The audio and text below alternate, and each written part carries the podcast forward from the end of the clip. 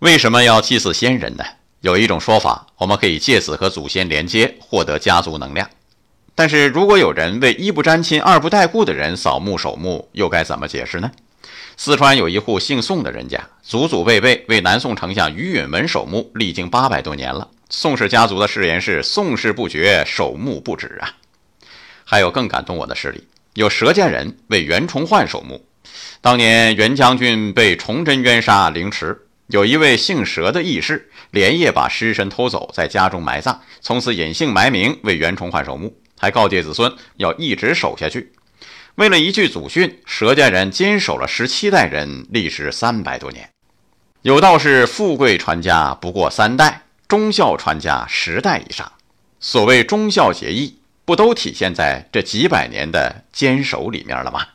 这属于精神的富贵，高山仰止，爱生活，高能量。